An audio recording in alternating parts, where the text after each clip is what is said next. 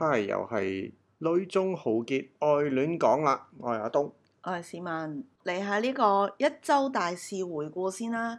今個禮拜咧，柬埔寨出咗一個新嘅法令，喺戶外唔需要戴口罩啦。咁應該對大家嚟講都係一個大喜訊啦。係啊，總理仲好關心大家，就係話啊，如果唔使戴口罩咧，大家應該都可以慳翻啲錢。不過其實對於我哋嘅學生嚟講，可能影響都唔大嘅，仍然都係要每日戴口罩翻學校嘅。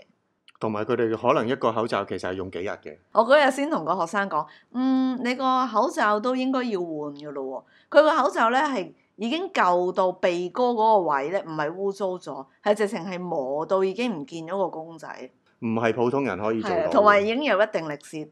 不過戴口罩都仲有一個好處嘅，特別呢排都係好多小朋友感冒啊。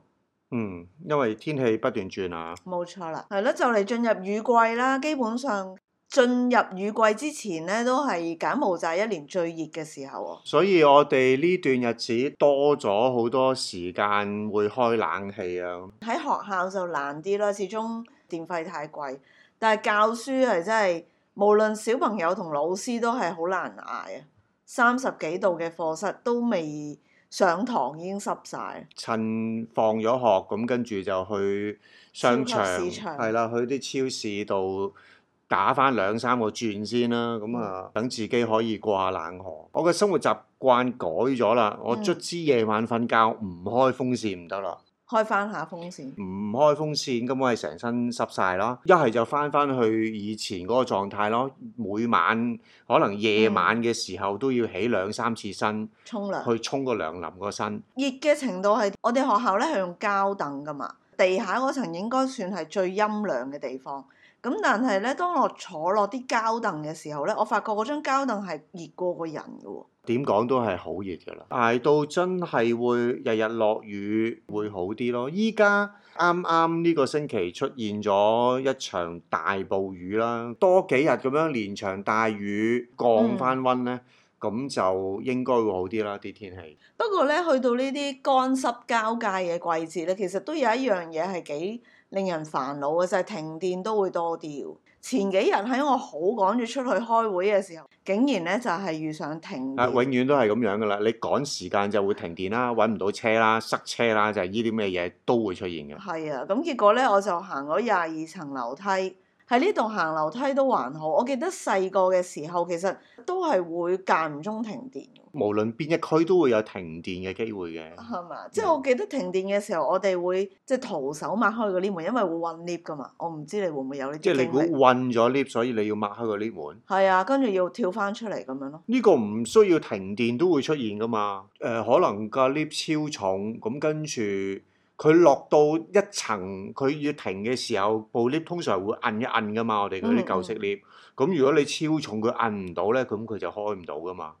係啊，又試過即係去到兩層中間嘅 lift 停咗，嗯，抹開咗，你係得翻一條罅，即係捐冚過係去啦，咁樣嗯捐翻落去下邊咁樣，其實都好危險嘅事嚟噶嘛。我細個嘅時候其實都試過停電，係要行廿二層樓梯。不過我又真係好佩服我媽喎、我媽嗰陣時咧係做寫字樓噶嘛，都要着到好靚啦，着斗領爭咁樣。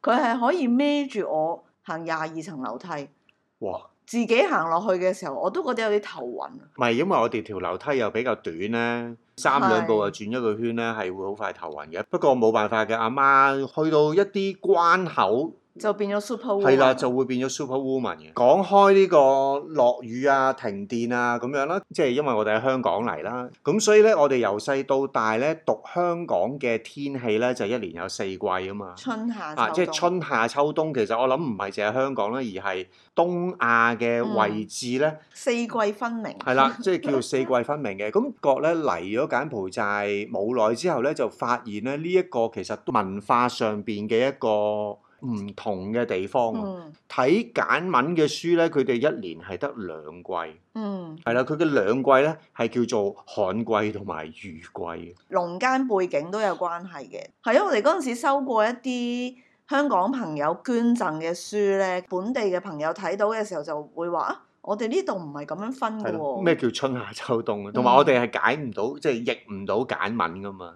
而家好似有，因為佢哋學英文都會學到。喺依度啊，真係冇啊！佢真係好得意咯，就係、兩季咁樣咯，但係如果夾晚分做四季，就會變咗好唔，好唔平均咯。同埋佢哋係唔會有樹葉落噶嘛。哦佢哋都有樹葉落嘅，佢哋通常嗰、個、呃、秋天就開始樹葉黃跌落嚟啊咁，咁 跟呢住度都冬有天就係啲公仔會攬住自己好凍咁樣噶嘛。哦，其咁實佢哋都會有嘅。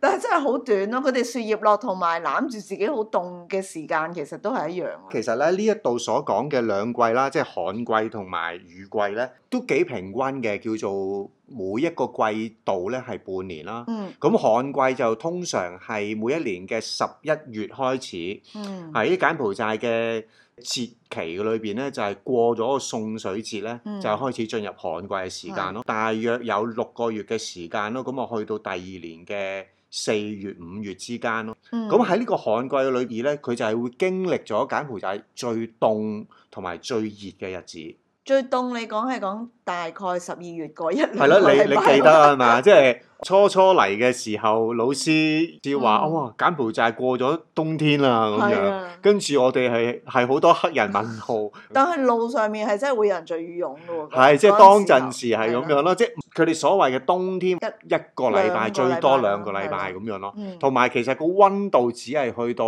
十八度咯，夜晚。嗯咁但係呢一個旱季佢最特別嘅地方就係去到旱季尾嘅時候，即係我哋依家呢個時間呢，其實就係最熱嘅時間，日間温度呢係可以去到三十五度以你會上， check 温度啊？我唔 check 温度，我係 check 體感。係體感啊更加唔使 因為講呢啦。個體感温度永遠都係四字頭係啦，啦。嗰、個嗰個更加唔使講啦。旱季呢比較特別嘅，由涼到冷，跟住變暖，然之後呢誒好熱。嗯，係啊，所以其實個旱季咧係就可以已經經歷晒一一年四年四季啦季啦，已經。哇！所以如果大家真係想經驗下柬埔寨嘅一年四季咧，即係你半年就夠噶啦。係咪係啦，呢半年亦都其實好多嘢可以睇啦，你話有旱季啊係啊，有佢哋送水節啦，咁跟住嗯經歷呢個聖誕啦、係，新年啦、農曆新年啦，同咁埋跟住柬埔寨係啦，新年柬埔寨新年啦，同埋旱季都係一啲好忙碌嘅季節，因為大家就係等哦冇落雨啦，跟住就好趕住就係結婚。係啦，趕住喺旱季嘅時候結婚，佢哋可以完成晒呢啲嘢即係佢哋係冇咩咩破日嗰啲咩問題嘅。係咩？佢哋冇嘅咩？啊佢佢哋都會冇睇啊，嘅清喎。明佢哋都會結婚嘅喎， 只要係唔落雨，誒、另一種忙碌嘅季節嚟嘅。係，不過都合理嘅，因為其實落雨嘅時候應該就係農忙嘅時候係啊啊，嘛係。啦、所以我所以就話咯，係另一種忙碌所以咯。其實佢哋本來嘅傳統都真係相對休閒嘅，係咪？啊就係落雨嘅時候，佢哋望住種田啦，跟住有半年嘅時候，佢哋係喜慶節 日係啊，唔各錯樣㗎，嘅喜慶喎。係啊，唔錯㗎，唔錯㗎。哦我哋嚟破壞咗人哋嘅文化，唔係我哋都冇一點破壞，唔我係哋所以一你年四季都要讀書。哦 咁。咁佢哋都係嘅，唔係你覺唔覺啊？即係喺呢柬埔寨係好得意嘅一個狀況，就係、呃由五月開始咧，其實去到九月，即係九月十月咧呢半年咧，即係除咗一開始嘅柬埔寨新年同埋佢哋嘅 亡望人節人節咧，中間係基本上係冇假期㗎。咁，但係雨季好多狀況咧，就會令到啲人唔翻學噶嘛。嗯，咁所以其實就係、無論旱季同雨季咧，都係有各樣嘅原因係會出現嘅。唉，所以唉就係、咁樣。我哋唔好講翻學嘅嘢啦 我哋嘅，general 啦，人生，我哋係啦講成個嘅人生係係啦柬埔寨點？曾經老師都問過我哋中意乜嘢天氣噶嘛，係即係喺柬埔寨。哦，你講我哋最初嚟嘅係時啊候，，咁誒、我哋最初嚟嘅時候係不加思索就話誒、我哋中意旱季噶嘛，有一個前設就係、其實咧，我哋都係中意秋天咁，係啦，乾爽，嗰係、啲咩秋高氣爽係啊啊，可以做好多嘢。即係我哋係用我哋嘅經驗去去回答老師嘅問題啦，嗯即係當陣時。咁但同係你會唔會有啲落雨係唔開心，即係會覺得唔舒服嘅經驗啊？落雨你喺香港，喺香港，哦咁都有嘅。喺香港嘅時候住長洲咧，嗯 落、雨啊要行翻屋企嗰段係路，其實係好痛苦嘅事嚟嘅。即係無論係着雨褸又好，擔遮又好，永遠翻到去都一定係濕晒，跟住隻鞋咧係要晾翻兩日咁樣。係啦，冇錯啦，因為我哋係着鞋啦，咁所以其實一諗 我哋着鞋。係係啊，唔唔係係做我乜唔嘢係，我就係想講咯。啊我哋喺香港呢啲嘅經歷咧，其實嗯嚟到柬埔寨好自然，一開始就係諗哇，我哋好驚落雨咯。同埋我哋最初嘅經驗就係咧，即係柬埔寨一落雨咧，咁跟住就會交通太大癱瘓噶嘛。我主要係因為水浸啦。係啦，咁誒、呃任何你做嘢或者學生咧，都會用呢個原因咧而話俾你聽，佢遲到翻唔到嚟啊！嗰陣時就係覺得有冇搞錯啊？即係係，誒香港人係八號風球。係咯，我哋係九八號風球都翻噶嘛，係 嘛？咁落雨你咪自己去諗方法咯，你咪早啲出門口咯，你咪着件好啲嘅雨褸咯，咁樣。嗯當陣時就係完全就係冇呢一種文化或者嗰個敏感度啦，係啦，即係總之即係係總之各好多樣嘅原因。原因，你就會覺得喂落雨係咪真係一個咁重要嘅藉口啊？係啊咁基本上一落大雨咧就實會水浸啦，只不過水浸唔同程度嘅啫。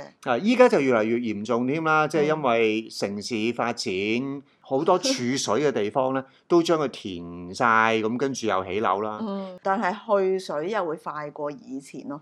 即係以前我哋會睇到啲新聞就係一落大雨咧，有啲街市係浸到上腰噶喂，嘛。冇啊辦法啦！以前嗰啲坑渠又又細啦，嗯，又塞啦，係而家啦都。係塞過。依家好啲嘅，我估計。不不過我覺得係對我哋咧唔習慣水浸嘅人先會有啲咁樣嘅反應，好似本地人佢哋覺得唔方便之餘，佢哋又唔會好唔中意咯。小朋友係可以落大雨嘅時候除晒衫，跟住喺出面玩水。一落大雨咧，就會有啲人去坑渠度釣魚，你記唔記得？ 哦，嗰啲真係好恐怖嘅事嚟嘅。我就心諗，喂，你釣完啲魚唔會拎出去賣啩？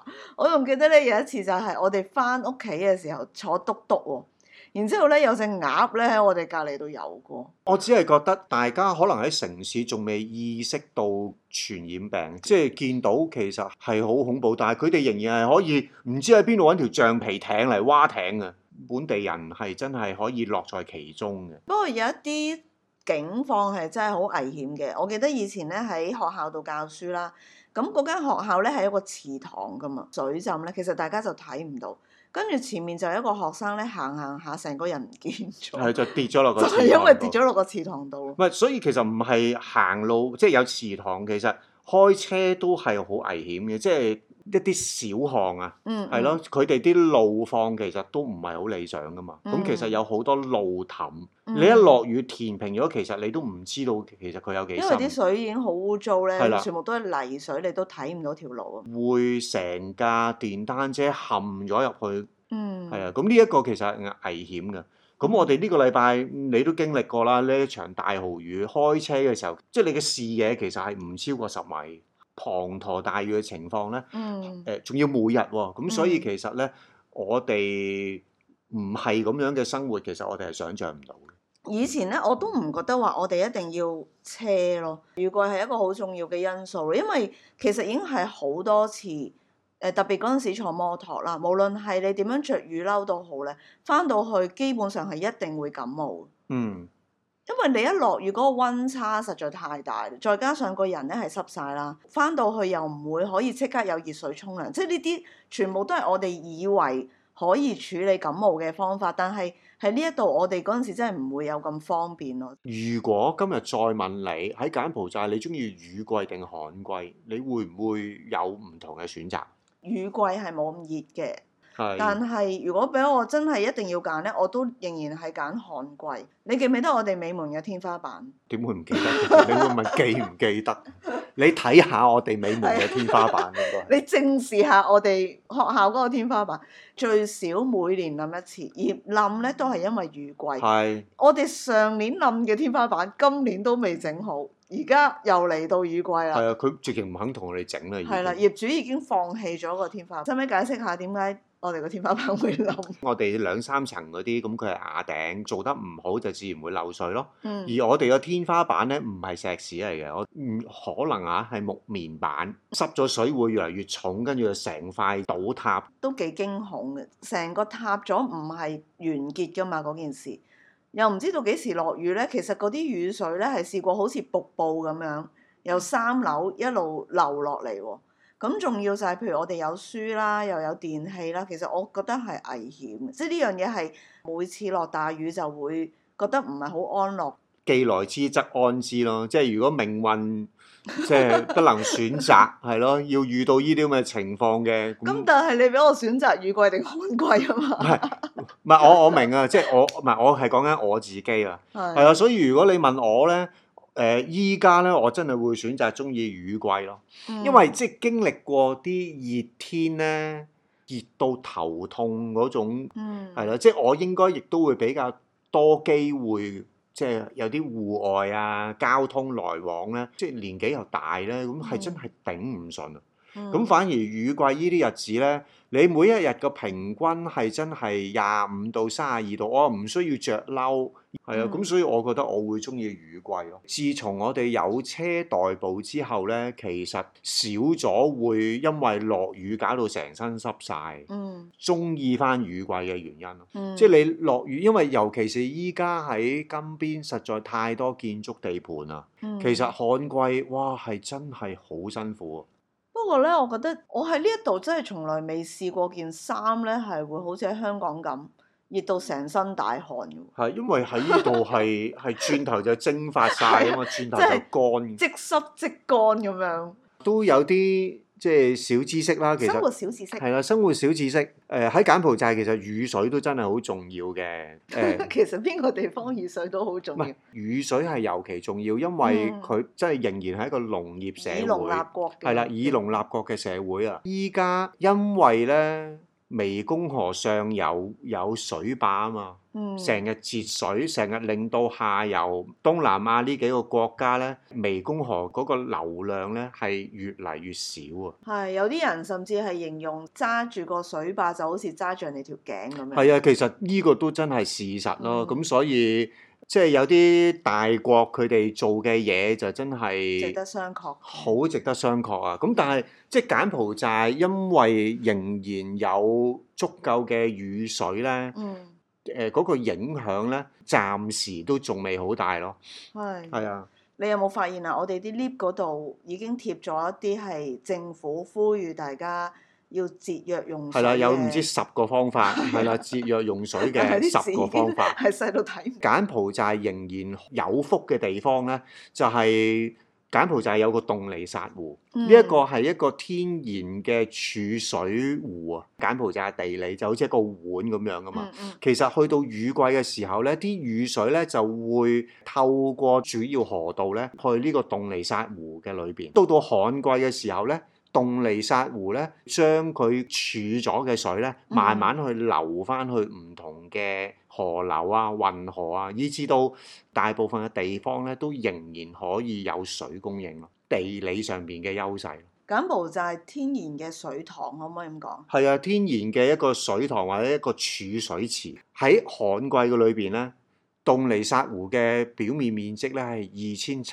百平方公里。咁但係咧，去到雨季嘅時候咧，嗯，係可以增大到萬六千。你諗下，由二千幾去到一萬六千，係好大幅嘅增加，我係想像唔到啊！係不啊過我哋可以揾一集係專介紹呢個洞尼薩湖啊，因為其實呢幾年洞尼薩湖都受到一個好大嘅威脅嘅。哇！依家就賣個關子，我都唔知有咩威脅，賣個關子先。今次嘅結尾嘅時候，我哋就將上個禮拜買嘅關子就揭曉啦。你就贏晒啦！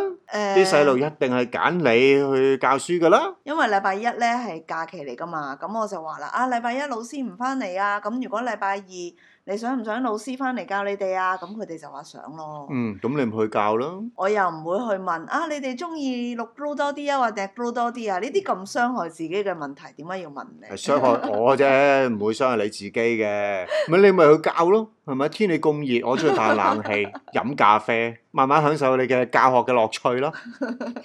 你講完呢句説話，你咪一樣係乖乖地會買杯咖啡翻嚟俾我飲。呃你咪喺熱天裏邊飲熱咖啡咯，唔緊要 㗎。熱咖啡就為你煮酒。 好啦，咁我哋下個禮拜再同大家見面啦，拜拜。再見。